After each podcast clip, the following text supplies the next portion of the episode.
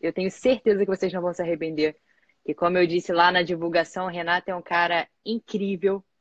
Que ontem a gente é, marcou uma reunião só para falar para ele, pra, porque a gente está começando junto, né? Então, para falar como é que funciona a live, né, Renato? E eu já fiquei Sim. assim, anestesiada quando ele começou a falar. Depois ele no final ele vai falar sobre o projeto que ele está tendo agora, que ele está no Instagram, falando bastante sobre carreira, tá? No final você fala, tá, Renato?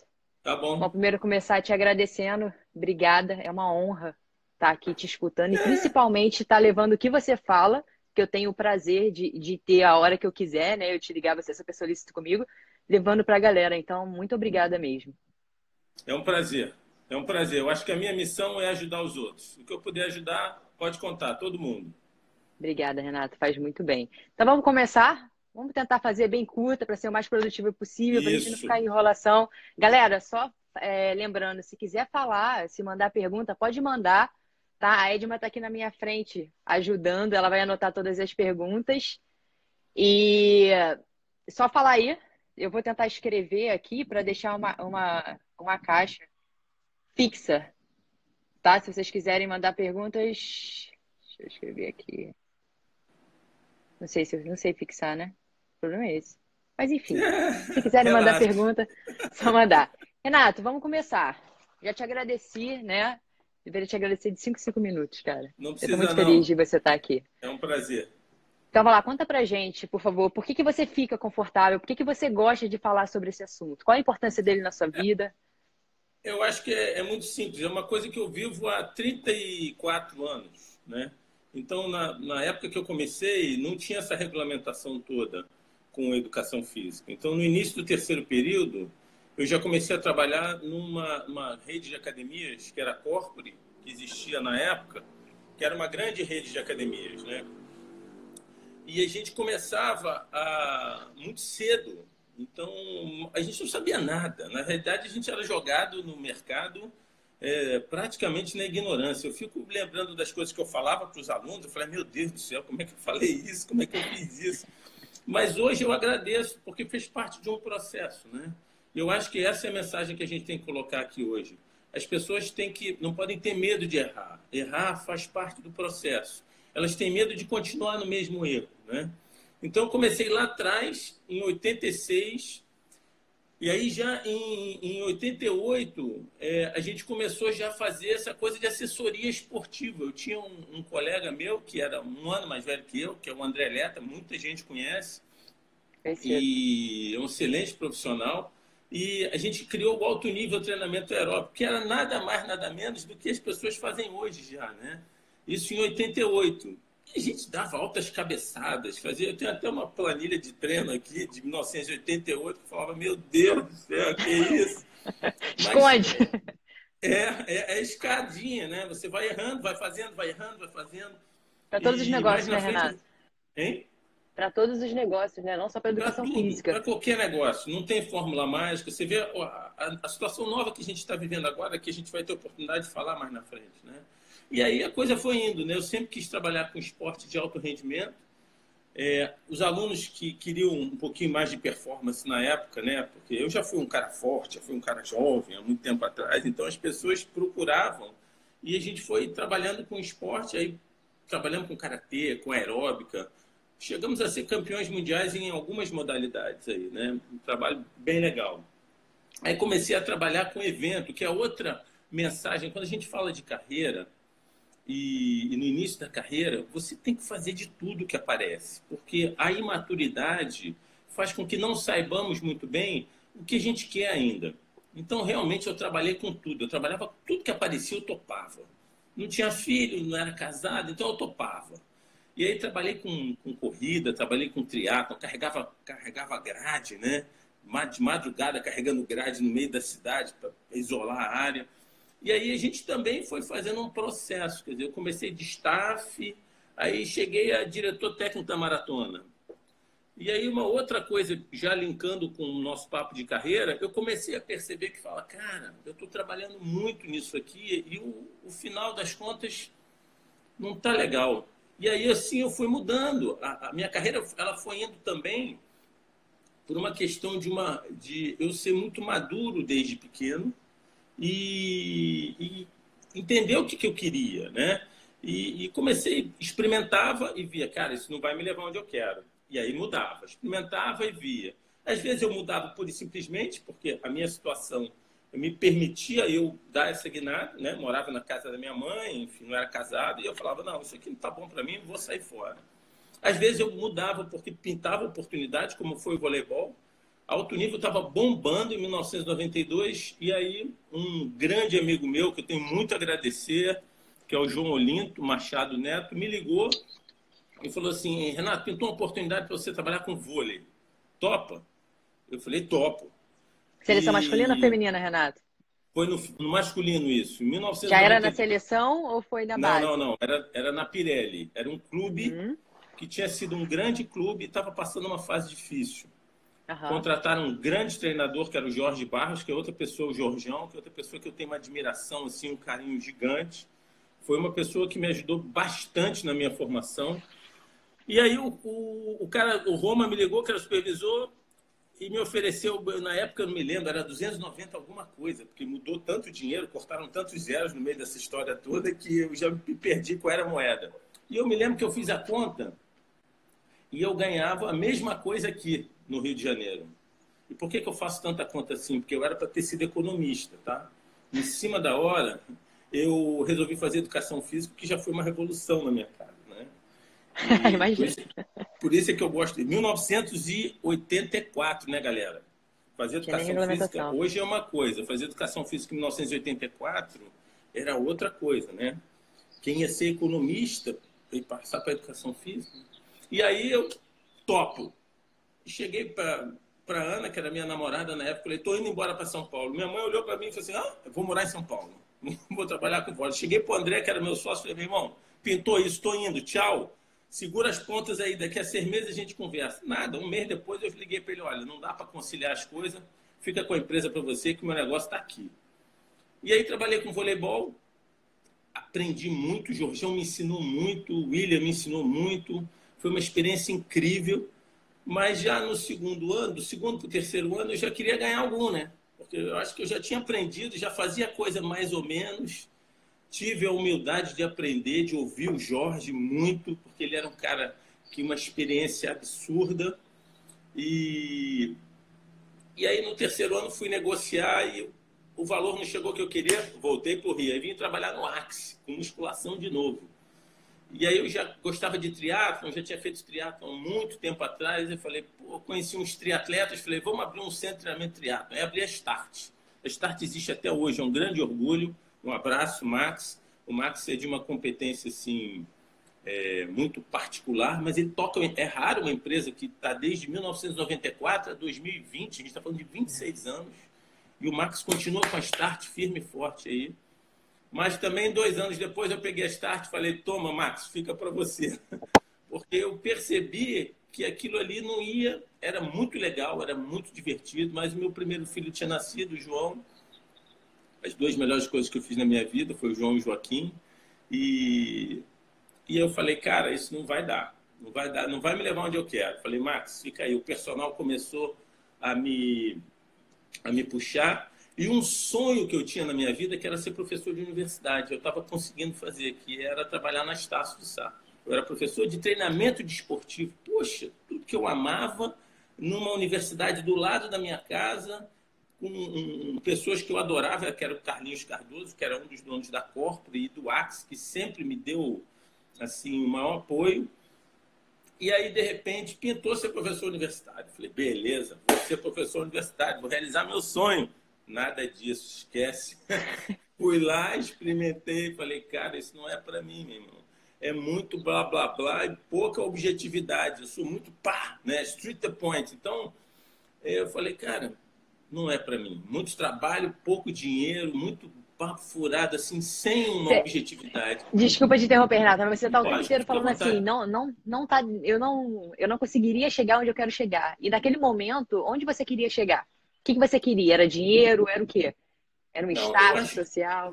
Não, eu tinha sonhos. Eu tinha um sonho uhum. de trabalhar com esporte de alto rendimento. Eu fui lá, experimentei. Uhum. Aí o que, que aconteceu? Eu reparei que na minha personalidade, porque a gente é imaturo quando é mais jovem. Então eu percebi que eu não era nômade. E para trabalhar com voleibol, eu ia ter que ficar. Eu falei, cara, o meu sonho não é esse. Então, a todo momento, trabalhar... seu sonho estava mudando, né? Exato. O sonho vai mudando, ou porque a gente realiza, ou porque a gente amadurece. E a carreira vai se configurando. Então, eu tive um aluno que foi o dono da Estácio de Sá, falecido João Show, que também, nossa, me eu sou um sortudo, né? Por conhecer pessoas maravilhosas como você e por ter conhecido pessoas maravilhosas ao longo da minha vida toda. O João Show foi uma dessas pessoas, Jorjão, Carlinhos, o João Linto, enfim. Então o João Show falava, na época eu era triatleta, né? Eu me orgulhava de ser assim, determinado. Ele falava, Renato, tu é muito burro mesmo. Eu, eu sou burro, João. Ele falou assim, você é muito determinado. Eu falei, isso é burrice, João? Eu atleta, né? Achava que aquilo era o máximo. Eu falei, isso é burrice, João? É lógico.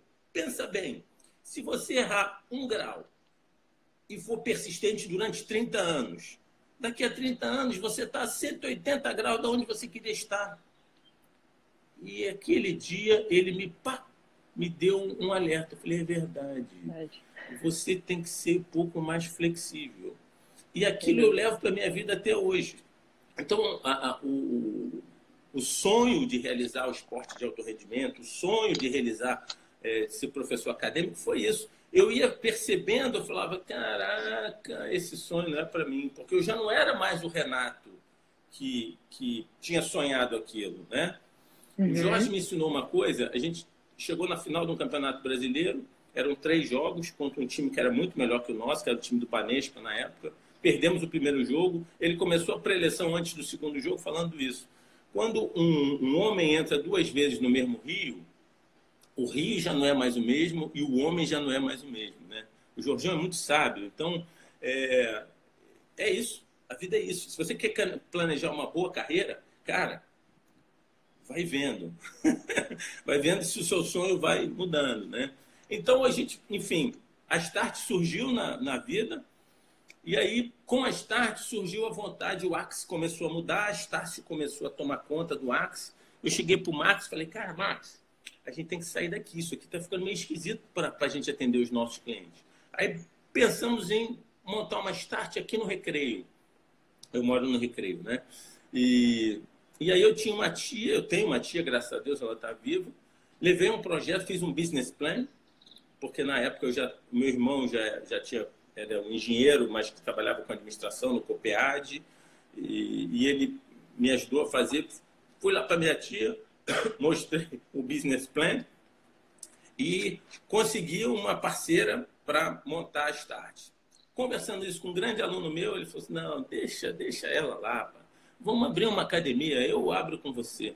E aí surgiu o projeto da Body Planet, quer dizer, um estúdio, um, um, um centro de treinamento que ia ter uma, um terreno de 750 metros quadrados se transformou a Body Planet, que era uma rede de academias para o Brasil inteiro, a primeira unidade foi no Gabinal ali com 8 mil metros de área construída, uma coisa monstra. Uhum. E aí eu comecei a perceber que eu tinha que adquirir outras competências. E conversando com meu irmão, ele falou assim, cara, vem fazer um MBA aqui de administração e marketing, né? Eu já tinha coisa do dinheiro na veia por causa da economia, né? E aí fui lá. E aí me formei lá naquele com o Roberto é meu irmão, uma pessoa que também eu admiro muito, me ajudou muito. Me formei lá e comecei a trabalhar na rede, na Body Planet. Uhum.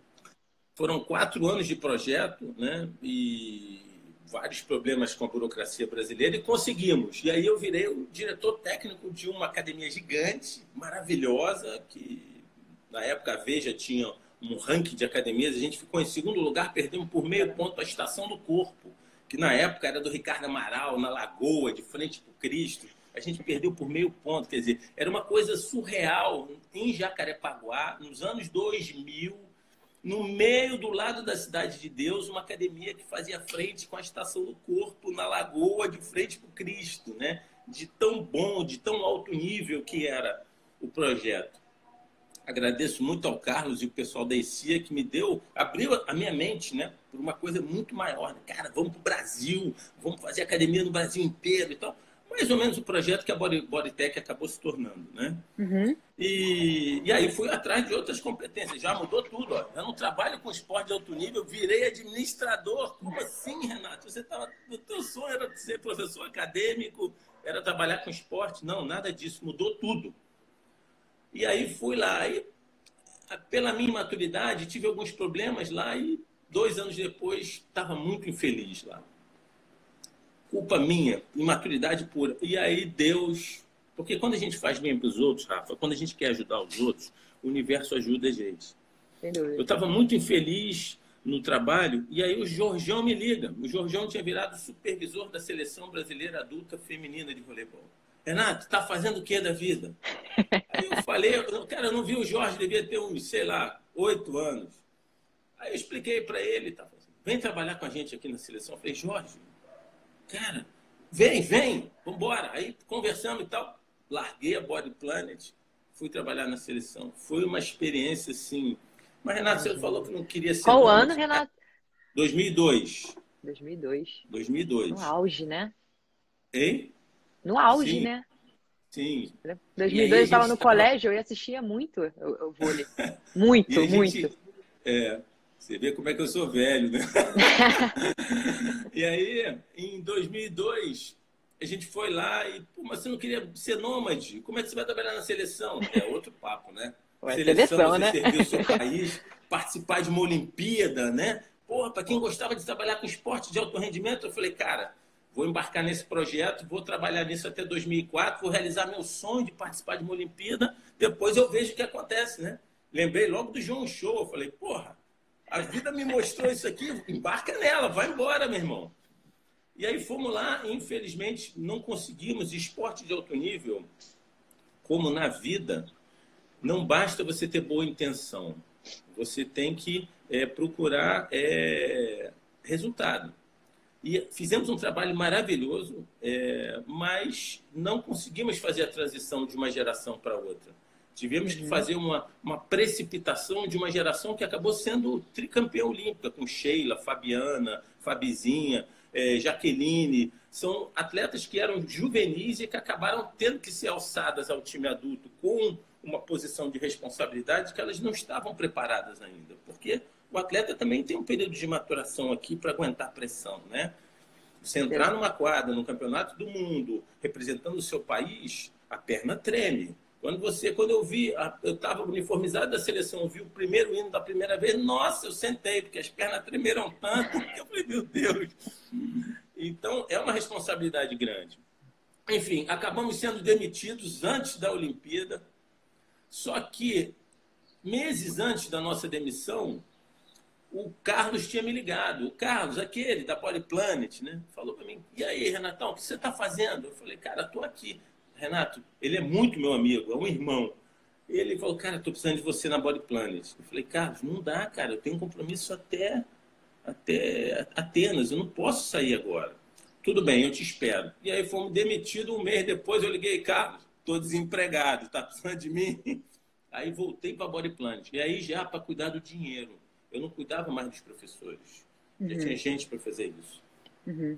E aí eu fui ser um, um, assessor financeiro da direção, fui cuidar da grana. Concomitante, voltei a trabalhar com o personal. E aí, rapidinho, o personal. Então, eu não larguei mais a parte técnica e fiquei entre a parte gerencial, que é outra dica que a gente tem que dar para quem ainda está num processo maturacional. Procura ter mais de uma frente. Porque pode ser que uma frente, por mais que você é, se esforce, nós somos passageiros da vida. Quem está no comando é Deus. Veja o que está acontecendo agora com todo mundo, né? todo mundo preso em casa. Então, se você tem uma única frente e aquilo não dá certo, você está roubado. Se você abre duas frentes, uma não deu certo, é que nem investimento isso. Você não pode investir todo o seu poupança. A gente vai falar em, em finanças mais na frente, né? Então, uhum. vamos pegando gancho. Se você vai fazer investimentos, você vai botar numa única coisa. Você tem que diversificar. A sua carreira é exatamente igual. E aí voltei para Body Planet, trabalhar com grana, comecei a, a, trabalhar com. Continuei a trabalhar com os meus alunos. E, e aí a gente, enfim, é, acabou não, não conseguindo atingir o objetivo que eu queria lá, pedi para sair, fui trabalhar com, com personal. Anos depois, o Carlos me ligou de novo: estou com um problema, preciso de você aqui para comandar a empresa inteira. Essa empresa vai para o meu tio, não vai mais ficar com a gente, enfim. Fui lá, trabalhei de novo como CEO, como gestor, né? E, e assim a gente a gente vai indo. Então, a vida, ela, ela foi me, me levando para a parte técnica administrativa. A parte técnica administrativa, eu acho que é por isso que a gente ajuda um pouquinho as pessoas aí. Né? Por isso que tem essa experiência baixa, né, Renato? Como você disse, a gente não tem que, tem que ter sempre, a... obviamente a gente tem que focar nas ações, mas a gente tem que ter sempre algo por trás, como se fosse um plano B, Sim. porque a gente vai sempre somar informações, né? Independente se é na sua área de educação física, você vai para outras áreas e sem dúvida isso vai te tornar um profissional bem mais completo na minha época, o, o, conhecimento era muito direcionado, agora não é mais. Agora o conhecimento está aqui, né? Está no celular. Então, a coisa é muito mais aleatória do que é. Tá. Então, você está você tá coberta de razão, é isso aí. Vai, vai pegando, porque uma hora esse conhecimento vai te ajudar. Sim, tá certo. O Renato, me diz uma coisa, com toda essa, essa baixa experiência, você passando do administrativo para alto rendimento, ficando no fitness, tanto na parte como professor, como personal e quanto na parte de gestão de administração, me diz o que, que, na sua opinião, quais são as características que um bom profissional precisa ter? A primeira coisa é paixão. Eu costumo perguntar o seguinte: para você ver se uma pessoa é apaixonada, você fala assim: você tem dinheiro, tá? Vamos supor que você seja um profissional já com com um bom, uma boa receita ali guardada. Alguém uhum. liga para você pedindo a sua ajuda e você precisa atender ele no domingo. Você vai? Se sim. a sua resposta é sim, é porque você é apaixonado. Se você é apaixonado pelo que você faz, seja lá o que for, tá, gente? A gente está falando de carreira. Seja lá o que for, você já tem meio, meio caminho. Não quer dizer que você vai chegar lá, não, mas meio caminho. Eu botei outra aqui. Outra coisa que eu acho aqui é o inconformismo. A gente vai falar de livros lá na frente, mas esse aqui é bem legal, ó. Do Bernardinho. Nossa, eu amo. Eu amo. Pois é. Esse livro aqui, o Bernardo é muito feliz quando ele fala de inconformismo. O inconformismo leva você à evolução diária. Você tem que ser o seu maior, você tem que ser o, o seu patrão mais carrasco. Todo dia você tem que chegar em casa e falar, cara, hoje não foi bom Hoje você estava assim, assim, assado. Amanhã você não pode repetir esse erro. Você vai repetir um outro, tudo bem. Mas esse você não pode repetir.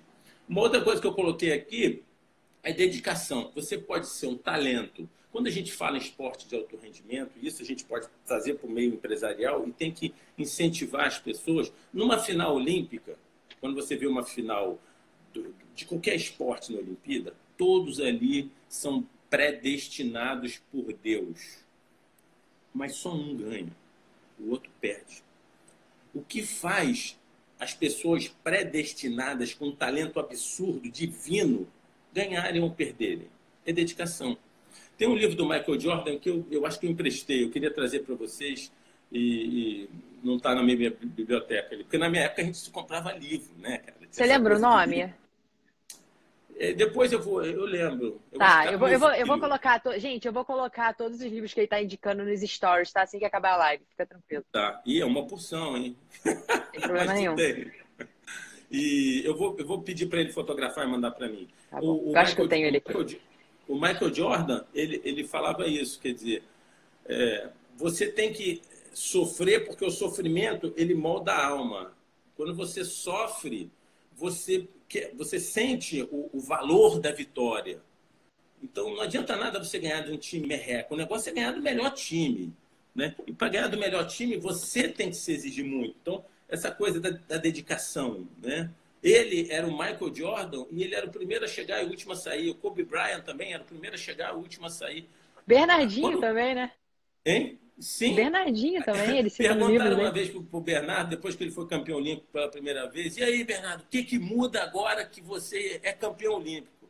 Vou ter que acordar mais cedo e treinar mais. Por quê? Porque agora todo mundo quer ganhar de mim. né? Então, como é campeão olímpico. Então, a vitória, o sucesso profissional, ele traz isso. Você acha que você vai fazer sucesso e beleza? Não. Você vai fazer sucesso e você vai ter que se esforçar muito mais, porque todo mundo vai estar olhando para você. Isso é bom. Porque junto com o dinheiro vem a responsabilidade. Junto com a responsabilidade tem que vir o inconformismo e a dedicação. Senão você vai chegar e vai cair. Você tem que chegar e tem que continuar. É lógico que a gente sabe que a vida é assim. E é bom que ela seja. Porque a gente aprende muito mais com as derrotas na carreira do que com as vitórias. Olha o que está acontecendo agora. Um dos temas é crise, né? Que você sugeriu. Olha o que está acontecendo agora. Está todo mundo tendo que se reinventar, está todo mundo com medo, está todo mundo com. Né? Eu, eu vou me permitir depois ler no final o que Einstein fala sobre crise. Não dá para guardar, eu vou ter que ler aqui. Mas é um barato o que ele fala. Eu ainda resumi, cortei só uns pedaços e tal. Crise é bom, gente. Quedas, derrotas, é bom. A gente, quando está ganhando, ganhando, ganhando, ganhando, você para de se questionar, porque você começa a perder a humildade. A sua pergunta foi um bom profissional. Um bom profissional, por melhor que ele seja, não pode perder a humildade. Ninguém é tão burro que não possa ensinar, ninguém é tão inteligente que não possa aprender. Principalmente nos tempos de hoje. As pessoas, o conhecimento, tá vá. Quantos livros você é, no nosso grupo lá, você sugere, cara, eu tenho nove livros, acho que as pessoas acham que realmente sou CDF, então no Natal ganhei nove livros, agora na crise pelo menos já li quatro, está diminuindo. Mas pô, você indica uma porção de livros que eu nem compro, porque os livros ficam me impressionando, eu não sei se acontece isso com você, né? O livro fica ali, eu falo, cara, eu tenho que ler, mas cadê o tempo para ler? Aí eu pego o metrô, lê 15 minutos para lá, pego o metrô, lê 15 minutos para lá. Quando você vê, você para, tá paranoico, entra no carro, bota no podcast. Podcast. Aí tá no ouvindo. Não é isso? A vida é isso, é isso. Então, galera, o conhecimento está aí. Só não melhora quem não quer. Sem dúvida. Não sem existe dúvidas. mais uma sistematização, não existe mais um livro é, que seja aquele livro. Né, não existe mais. Então, vamos à luta. Então, inconformismo, humildade, uhum. equilíbrio. Por quê? A vida é longa, cara a nossa geração, a minha geração, já tem chance de chegar facilmente aos 90. A sua geração, muita gente já vai chegar aos 100. E o que eu vejo é que as pessoas com 30, 30 e poucos, extremamente ansiosas, respira, galera. Respira, para não virar o fio. Entendeu? No seu ah, tempo, a gente, vai, a gente vai falar sobre finanças aqui, mas no seu tempo, você tem que ter tempo para namorar, tem que ter tempo para relaxar, tem que ter tempo para ver o sol tem que ter tempo Você tem que ter tempo, nada. em geral. Né? né? Porque é, uma... é, muito comum, né? Essa frase de não tenho tempo, não tenho tempo. Não, isso é papo furado, na minha opinião. Tempo é prioridade. Aquilo não é prioridade para mim. Uhum. Então, dentro de uma organização do tempo, e a gente, nós, nós falamos sobre isso lá no nosso grupo, é, você tem que poder se organizar, né? O exemplo do gato, né? Do Rodrigo Gato. Te amo, gato. Adorei estar com você. É, Cara, dentro do, do, nosso, na nossa avaliação naquela palestra, eu e você éramos os piores, né? A gente administrava pior o nosso tempo em o relação tempo. ao nosso sonho. O gato, nosso gato deu uma aula para é, gente como é. administrar o tempo, né? Ele estava linkadésimo com o sonho dele. O gato deveria dar mentoria. Nossa senhora, eu porra, queria grudar nele, é porque a gente fica distante, né? Então, é, equilíbrio, galera. Calma, respira. Não precisa uhum. ir com tanta ansiedade. É verdade. Uma outra característica de um bom profissional é foco. Cara, você está num lugar, você está com seu aluno. Tudo bem, seu filho está doente, já foi no médico, está deitado em casa. Não fica com teu aluno, não fica fazendo uma tarefa pensando no teu filho. A coisa mais importante naquele momento é o que você está fazendo. Se a tua cabeça não está ali, o Jorge uma vez falou para mim isso. É, ele trabalhava numa empresa, ele chegou pro, pro patrão dele e falou assim, cara, não vou amanhã não, não vem amanhã não. O cara olhou para ele, como é que é? Cara, minha cabeça está muito ruim, eu acho que se eu vier eu vou atrapalhar. Vou ficar em casa amanhã, tá? Teve um outro caso com uma atleta que ele chamou ela, me chamou para participar do papo e falou assim, qual é o seu problema? Ela disse que estava com alguns problemas na família. Ele, sem autorização do head coach, ele era supervisor, né? Mas isso não é comum. Ele foi, dispensou a mulher, botou a mulher no avião e falou assim: vai embora daqui, vai resolver o teu problema. Você tem tantos dias para resolver o teu problema e quando voltar, eu quero você na quadra, com a cabeça na quadra. Não adianta você estar tá aqui e estar tá do jeito que você está. Então, características de bons profissionais é isso aí. Acho que é certo. Sem dúvidas. Muito bom. Vamos, você está falando tanto de finanças, vamos entrar em finanças, que eu acho que é, que é o que a galera mais está ansiosa também para saber, né? E é importante, é... cara. Não vamos execrar o dinheiro, não, tá? Não, sem dúvida. É e ainda mais quando a gente fala de autônomo. Né? Sim, ainda mais quando a gente sim. fala na vida do autônomo, que é algo, assim, muito bom, mas também é motivo de muita preocupação para as pessoas, né? Você não saber o quanto você vai ganhar, não sabe que, por exemplo, agora, os autônomos tá dando um certo problema, tá dando uma dor de cabeça, né? Quem guardou dinheiro, Sim. ok, mas quem não guardou tá tendo um problema bem grande.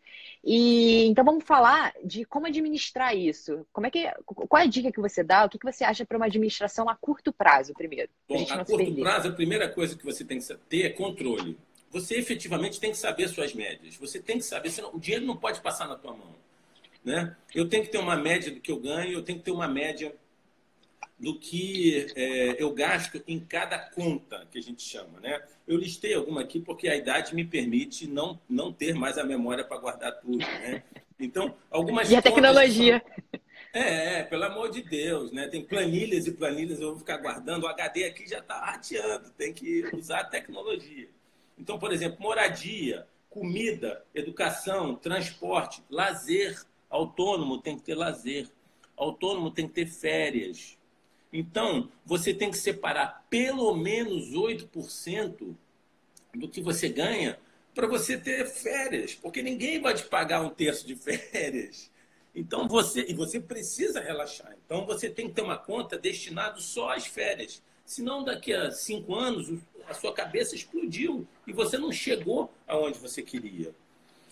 Pessoal, você ajuda alguém na sua família? Esse, essa talvez seja a conta que ela tem que ter maior flexibilidade. Se graças a Deus você está numa família que está todo mundo bem, você não precisa ajudar as outras pessoas, legal. Essa, essa conta pode ter um percentual menor. Mas às vezes a vida te traz algumas circunstâncias que você é obrigado a ajudar as pessoas mais próximas e que muitas vezes te formaram, te ajudaram na sua formação. É justo com que você ajude é, imprevistos, como esse agora, você tem que guardar pelo menos 10%. Porque imprevisto você pode ficar doente, você é um autônomo. Ou então faz um seguro de lucros cessantes, que talvez vai gastar menos, vai gastar 5% do que você ganha, um seguro de lucros cessantes.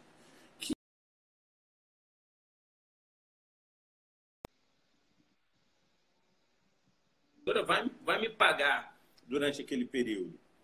É, futuro, 10% do que você ganha, você tem que guardar. Aquilo não existe. Você tem que guardar porque pode ser que você morra, mas pode ser que você não morra. Uhum. Pode ser que você viva bastante a ponto de querer curtir alguns anos da sua vida. Como que você vai fazer isso? Vai trabalhar até o final da vida? Eu vou.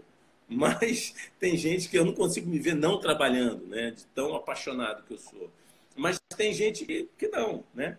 Impostos. Se você quer comprar alguma coisa na sua vida, você tem que criar uma receita é, que você possa justificar aquela, aquela compra.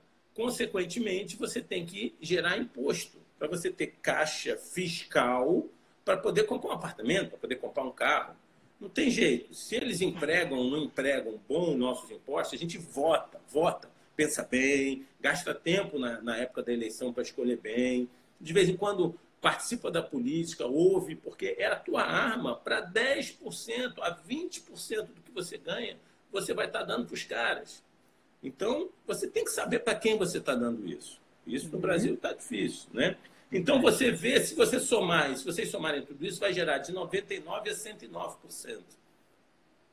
Porque você precisa, como tudo na vida, o orçamento a curto prazo. Agora, sem controle, já era sem controle, sobra, sobra dia e falta dinheiro. Porque você tem que falar assim, e não posso ir para o restaurante. A meu dinheiro com lazer acabou. É dia 15 do mês e meu dinheiro com lazer acabou. Viva o Netflix. Né? Como a gente está fazendo agora. Né? É, eu quero comprar alguma coisa, então quanto eu tenho que poupar? Daqui a quantos meses eu quero comprar? É melhor comprar à vista. Você tem um poder de barganha. Sempre que você paga à vista, você ganha 5% dependendo, num país sem inflação, dependendo do que seja, 5% é muito dinheiro. Vai comprar um carro. Um carro hoje, mequetrefe aí, é, custa 45 mil, 5% disso, são 2 mil e pouco. Você já compra uma passagem para a Europa, de ida e volta. Aí, Verdade. com desconto do carro, você está viajando para a Europa. Entendeu, galera? Entendi. Tem que controlar a grana. A curto prazo, eu acho que essa é a melhor dica. E outra a médio coisa, prazo?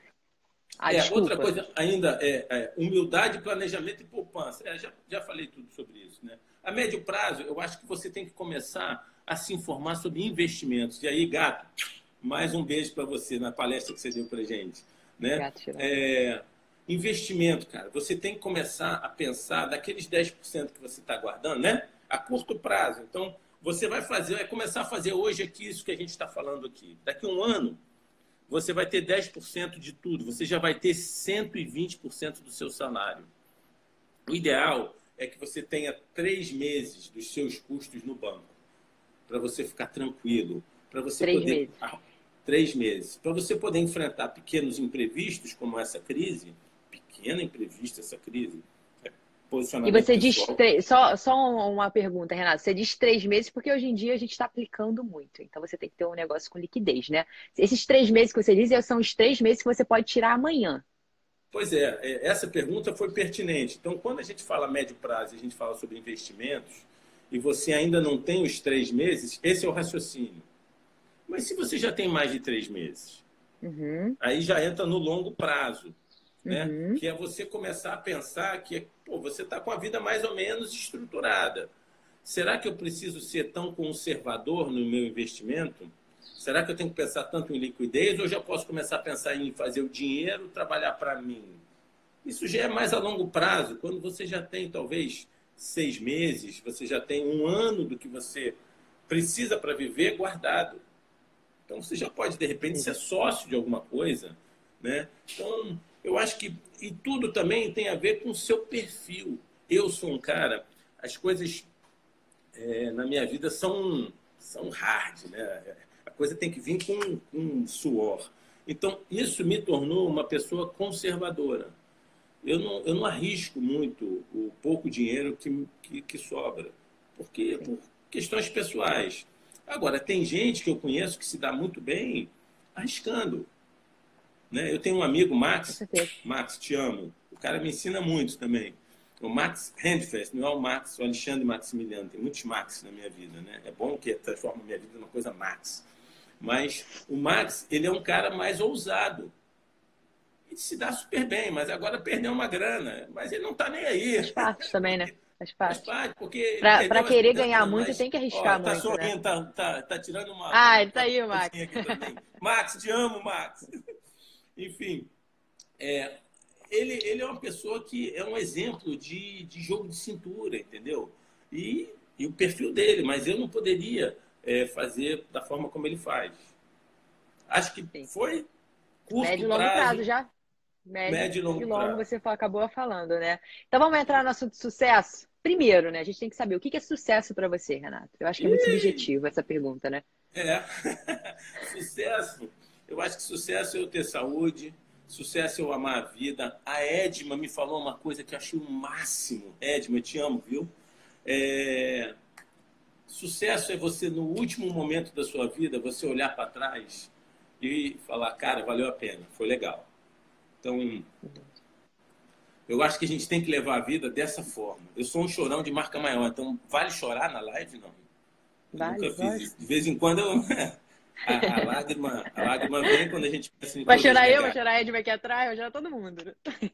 Então a parada é o seguinte: você, quando estiver no, no, no final da vida, você tem que olhar para trás e falar, cara, foi muito bom, valeu, cada momento. Né? Isso para mim é sucesso. E eu acho que ter filhos pode ser sucesso ou não. Eu, eu, trabalho com muita gente que, graças a Deus, tem uma posição que, que essas questões financeiras não são as coisas que mais preocupam eles. Uhum. E não necessariamente eles têm sucesso. Sim. Eu vejo pelo discurso. Então, sucesso é o que você falou, é muito abstrato. Para mim, sucesso é ver meu filho surfando. É ver meu filho que era um perna de pau no futebol, de repente ele hoje sabe jogar futebol. Eu vi como ele encarou a dificuldade, ele melhorou. Talvez eu tenha ensinado alguma coisa. Isso para mim é sucesso. Sucesso para mim é quando tem um, um, aluno que chega tendo botado uma prótese de quadril, Paulão, mata eles no tênis lá. E de repente o cara me fala que está jogando tênis de novo e está ganhando de todo mundo. Isso para mim é sucesso. Eu colaborei é, ajudando o cara a voltar a ter um momento de lazer dele. Eu ganhei dinheiro com o Paulo? Não, não ganhei dinheiro com o Paulo. Eu fiz dois programas com o Paulo. E daí? Não estou nem aí. Eu ajudei o cara. Isso é sucesso. Agora, tem gente que é meu aluno há 20 anos. O meu tempo médio, eu fiz uma conta uns dois anos atrás, o meu tempo médio estava em oito anos e meio. Tempo médio de aderência dos alunos. Médio. médio né? acima, né? de, acima de uma década, eu tenho 32 alunos. Acima de uma década, tem pelo menos metade. Pelo menos 15 alunos trabalham comigo há mais de 10 anos. Tá me pagando certo, né? Todo mês. Me pagando todo mês. Então, eu tendo parado de trabalhar, eles ficaram próximos. Depois, quando eu voltei a, a dar aula, eles voltaram. Então, é, isso para mim é sucesso. São pessoas que entregam a sua vida para você. Cara, você tem que estudar. Você tem que querer ser melhor. As pessoas estão entregando a tua vida para você. Isso é muito importante. Isso é sucesso. Eu acho que é um exercício bom, né, Renata? A gente saber o que é sucesso para a gente, para a gente criar metas e saber o que, que a gente quer da vida. Sem dúvida. Obrigada, obrigada mesmo. É, com questão, você falou que tem a maioria dos seus alunos aí, a metade pelo menos, tem uma década com você. É, é fator, assim, para mim, na minha opinião, óbvio, que é que traz o básico você saber sobre comportamento, né? Você Sim. entender. O que, que você acha, na sua opinião, para um profissional ligado ao comportamento, agora, essa pergunta, tá? Para ele ser uma pessoa de sucesso, que, que você Eu acha que ele que deve ter? Neurolinguística. Todo, todo profissional liberal, ele tem que estudar neurolinguística. Você tem que saber se colocar no lugar do outro. Você tem que saber gerar empatia no lugar do outro. Que é o, é o famoso PNL, né?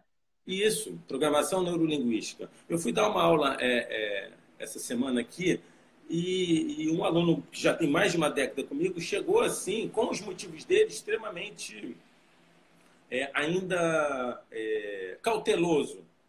Eu tive que mudar minha aula toda em um minuto, porque ele não queria botar a mão em nada. E a gente estava numa aula ao ar livre, que eu levei uma opção de material, e ele não queria tocar no meu material, tudo bem. Eu rapidamente me coloquei no lugar dele, ele expôs a situação, por que ele tinha aquele posicionamento, e eu mudei tudo. E de alguma forma eu colaborei. Foi a aula que eu gostaria de ter dado? Não, não foi, mas paciência, foi a aula que ele queria ter recebido.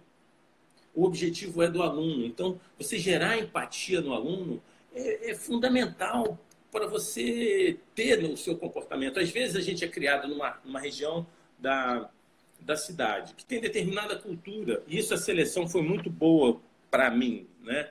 Foi o choque de culturas. Pô, eu vi australiano, chinês, tailandês, cada uma, alemão, cada um com uma cultura diferente. E eu transportei isso para o meu cotidiano. Então, você, por exemplo, é morador, a sua vida inteira você é, foi morador da, da, Zona Norte. Aí você estuda, estuda, estuda, batalha, e de repente você está morando na, no Leblon e atendendo só as pessoas do Leblon, milionárias e tal. Será que aquela sua cultura vai gerar uma empatia nesse outro público que, que nasceu e viveu a vida toda nessa outra cultura? Você, profissional, tem que ter a capacidade de perceber isso, e quanto mais rápido você percebe, melhor, e mudar o seu comportamento para poder se acoplar para quem você está prestando serviço. Eu acho que isso, a nível de comportamento, é uma coisa muito importante. Sim, sem dúvidas, com certeza. E é, para todas as ah, profissões, né? Desculpe, mais uma coisa muito importante: gentileza. Eu não posso esquecer de falar disso, eu tinha anotado aqui. Gentileza. Cara, é gentileza gera gentileza. Se você está com algum assim, né? problema, né? fique em casa. Simples assim, fique em casa. sorriso é poderoso, dá um sorriso aí. Olha que sorriso bonito você tem. Ah.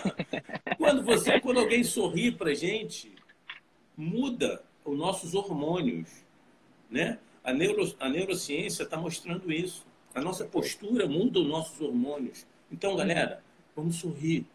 Não vamos ficar trabalhando tenso. Uma coisa é seriedade, outra coisa é sisudez. As pessoas confundem. Você pode ser um excelente médico, ter um bom approach, não precisa ser sisudo, você pode brincar no meio da consulta.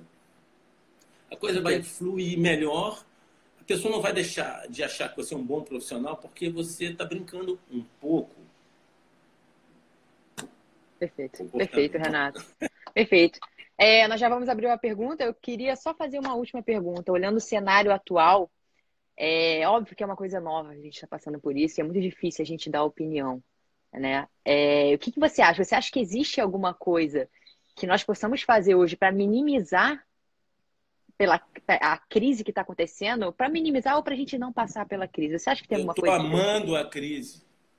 Estou amando a crise. Posso ler o que Einstein falou? Sem então, vamos lá. Por favor. Desculpe, desculpe, galera, mas tem que ler, porque tem que abrir também, porque eu não enxergo. É, filha, 53 é danado.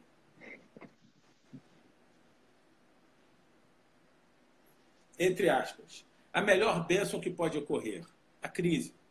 A criatividade nasce da angústia, que geram invenções, descobrimentos e grandes estratégias. Está todo mundo angustiado Quantos profissionais a gente conhece estão fazendo lives, estão dando aula? Quem, quem de nós pensou um mês atrás em estar tá fazendo tudo isso que a gente está fazendo? E os alunos estão gostando.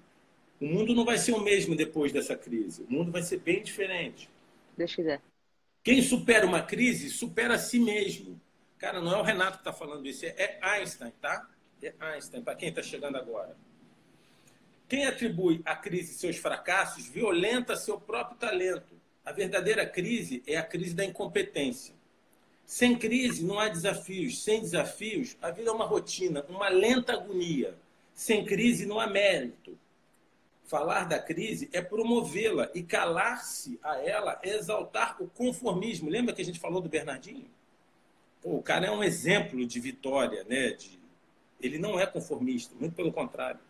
Em vez disso, trabalhamos duro. Acabemos de uma vez com a única crise ameaçadora, que é a tragédia, de não querer lutar para superá-la. Fecha aspas. Então, respondendo à tua pergunta, eu acho que o que a gente tem que fazer para superar a crise? Criar. Sentir dentro da gente a angústia e o medo que ela está gerando. Gente, medo é bom. Você não pode deixar ele te paralisar. Quando você está com medo, você fica esperto. Os seus sentidos né, ficam mais aguçados, você vê melhor, você escuta melhor, você fica mais forte. Se alguém já botou, já teve um revólver na cara, uma vez eu fui assaltado no ônibus, eu morava no Leblon, por causa de um relógio vagabundo. Nossa!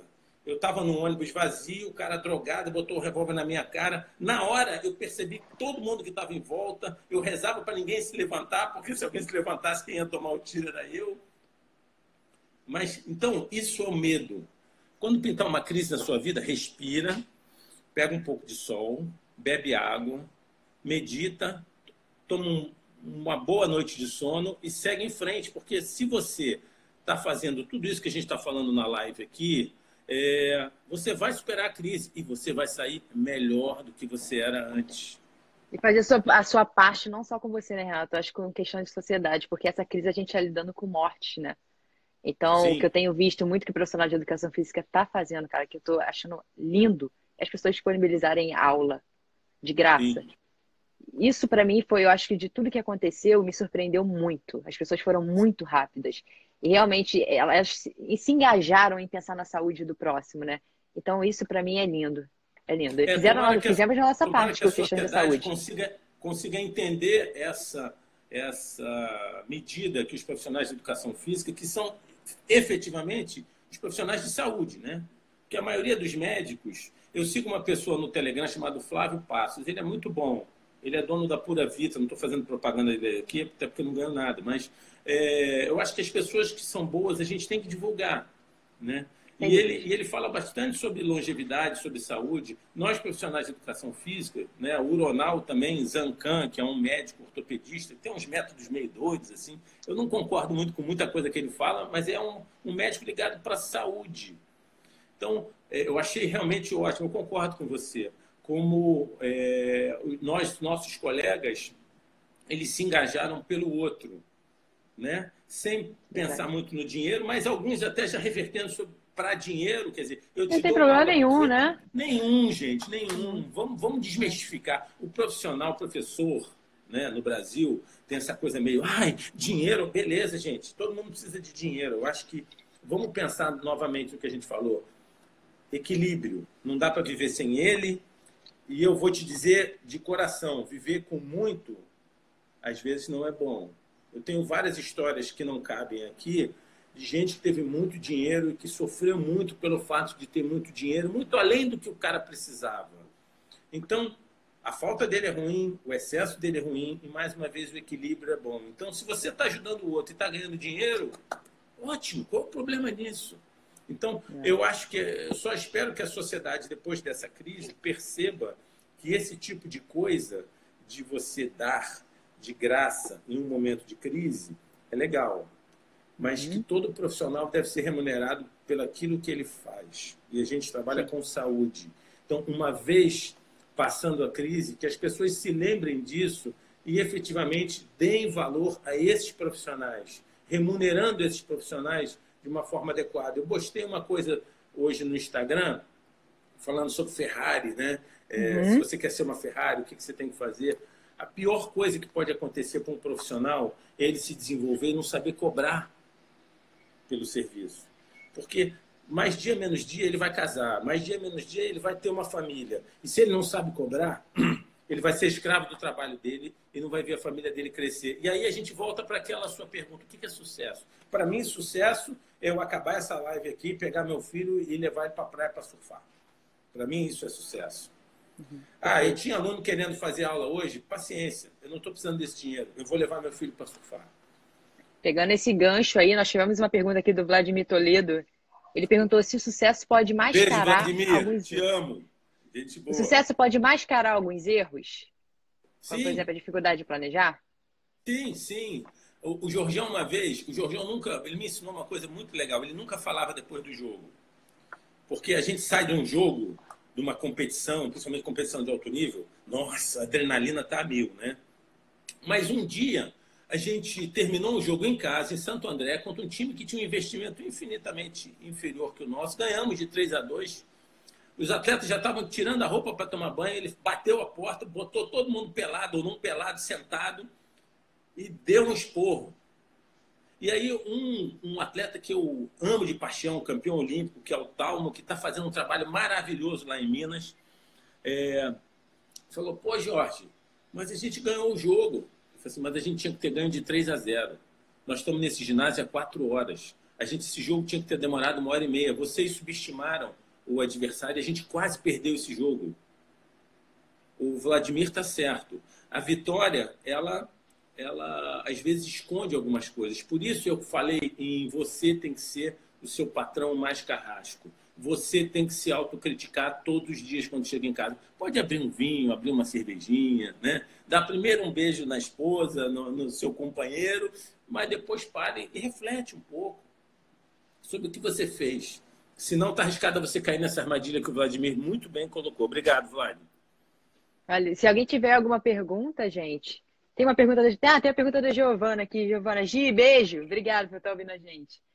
É, o que, que você pensa sobre autônomos com cadastro de contribuintes imobiliários? Você tem alguma experiência com isso, Renato? Alguma não. coisa que possa contribuir com a gente? Não? Beleza. Infelizmente não. Eu acho que todo autônomo ele tem que pensar no, no futuro, né?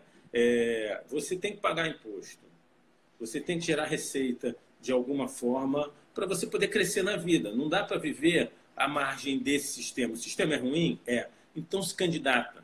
Vai ser político, vai, né, é, pensa bem no que você está votando, mas de alguma forma, em algum momento, você vai ter que se oficializar. Verdade. Renato, cinco minutos para fechar nossa live. Ela, ah, uma informação, tá? O quem foi que falou aqui com a gente? O Mauro falou. A, a live com uma hora ela fecha, mas acho, acho que a gente passou todo o recado. Ficou alguma coisa que você é. queira falar? Tem os livros.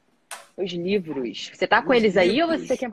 Eu vou, eu vou tirar. Se quiserem, tirem print aí, galera. Ou então depois eu me Não, depois, depois deixo, tá? se, alguém quiser, me manda, entra em contato que eu mando todos. Foto de todos. Fechou.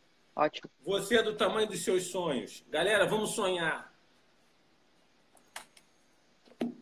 Simão Franco, profissional, profissionalta. Não tem problema nenhum você trabalhar 12 horas por dia, mas num período de tempo pequeno com determinado objetivo, senão você funde. Arte de viver. Esse monge é demais. Tem uma série muito grande dele. Tem um que é o Silêncio no Mundo Barulhento. nossa, te dá foco, te dá prioridades, muito bom. Augusto Cury, eu adoro Augusto Cury. Pais brilhantes, professores fascinantes. Seremos pais. Então vamos aprender a ser bons pais, que você vai ser um professor melhor. E mesmo você estudando para ser um bom pai, vai ter hora que tu vai olhar e falar, ih, errei, é assim mesmo, segue em frente. Qualquer coisa que a monja fala, ela acalma, ela dá um pouco de norte, ela dá foco. É, é uma leitura interessante. Qualquer coisa da monja vale a pena ouvir. Jesus, o maior psicólogo que já existiu. Esse é o melhor livro de marketing que eu já li na minha vida. Hã? Legal. É. Siga a palavra de Jesus. Eu estudei em colégio de padre. Li a, li a Bíblia duas vezes por semana. É... Hoje não sou um católico é, praticante, mas as palavras de Jesus são excelentes. Se você quer ajudar o outro, o universo conspira para você. Circo de Soleil. Esse é muito bom. Esse aqui mostra é, como o trabalho em equipe e a criatividade são fundamentais. A primeira Legal. pessoa que vê, as primeiras pessoas que assistem os novos espetáculos montados pelo Circo do Soleil é o faxineiro, a cozinheira, do próprio circo. O que, que eles fazem? Eles, é, antes de mostrar para o grande público, eles mostram, fico até arrepiado, ó, eles mostram para quem colaborou no dia a dia, ali, limpando, fazendo comida, arrumando os quartos, é, fazendo fisioterapia nos, nos atletas, artistas, o que eles estão colaborando, a grandeza do que eles estão colaborando. Então, você gerar, você criar empatia, você gerar é, é, é, essa sinergia é fundamental. Temos um minuto, último, Renato. É, Nossa! Último, no... Jack, o Definitivo, acabou de falecer. É um livro que, infelizmente, eu não posso mostrar porque está e Alan Greenspan. Esse cara foi presidente do Banco Central americano. É grande, é desafiador. Você falou de mim, mas eu já estou com uns 10 livros para ler. Eu saí dessa live com vários trabalhos, né? Depois falou que eu que te encho de livro. Gente, foi um prazer enorme. Eu estou assim renovado em poder ajudar vocês. Quem quiser, meu endereço do Instagram tá aí vai ser um enorme prazer. É minha missão na vida. Super indico, tá, gente? Renata tem postado muitas coisas boas ligadas à carreira no Instagram deles. Então siga lá porque vale muito. Renato, eu te amo. Muito obrigada. eu por também. isso. Obrigado. Um beijo, gente. Até semana beijo, que vem. Tchau. Beijo. Valeu.